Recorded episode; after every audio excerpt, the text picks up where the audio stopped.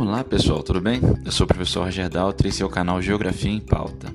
Na pauta de hoje vamos trabalhar a questão da Terra no universo e alguns fundamentos relacionados a isso em 5 minutos, lembrando que esse é nosso desafio para o Enem. Vamos dar uma relembrada aí. Dentro disso, vamos começar pessoal. É, a gente vai trabalhar com. A gente trabalha no campo científico, no campo geográfico, com questões científicas que são aceitas pela maioria da comunidade internacional. Por isso, nós vamos trabalhar com teorias como a teoria de Big Bang, para poder estar trabalhando a questão da formação do universo, é, o processo geológico de formação da Terra, que é importante também, um importante elemento estudado pela geografia. Dentro disso, isso traz para a gente até importantes desenvolvimentos quando a gente pensa da Terra no universo, como a corrida espacial e outros fundamentos. Nós vamos falar sobre movimentos da Terra Terra. É importante que a gente saiba movimentos da Terra como movimento de rotação e translação.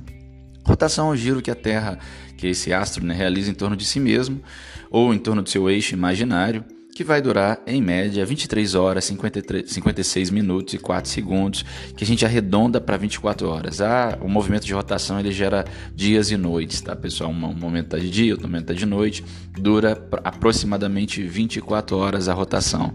A translação é um movimento mais demorado, é um movimento em que a Terra desloca-se ao redor do Sol, ela percorre um, um deslocamento ao redor do Sol que leva aproximadamente 365 dias e 6 horas, e é por isso que de 4 em 4 anos a gente tem um ano bissexto, né? Essas 6 horas que sobram a cada ano a gente vai é, juntar em 4 anos, e de 4 em 4 anos nós temos um ano com 366 dias, é o ano que a gente chama de ano bissexto, tá, pessoal? Isso é importante pra gente. Outro dois, outros dois fundamentos importantes é que a Terra ela tem o seu afélio e o seu periélio.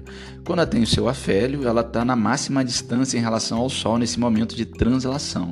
No periélio, ela está na mínima distância, ela está mais próxima é, do Sol, é, nesse deslocamento redor, que a Terra realiza ao redor do Sol. Então, nós temos movimentos como afélio e periélio. Dentro disso, também é importante destacar os efeitos de equinócio e solstício. Os solstícios correspondem a posições da Terra que, manif que, que manifesta a máxima diferença de distribuição solar. Então, ou a, a, gente vai ter um momento onde há uma grande distribuição de, de energia solar numa região e uma mínima na outra, e nesse momento onde a gente tem a máxima em uma e a mínima na outra, nós vamos ter onde tem a distribuição máxima de iluminação solar o verão e onde tem a mínima distribuição inverno. Então, o solstício vai ocorrer nesses momentos de desequilíbrio tá? entre a iluminação solar.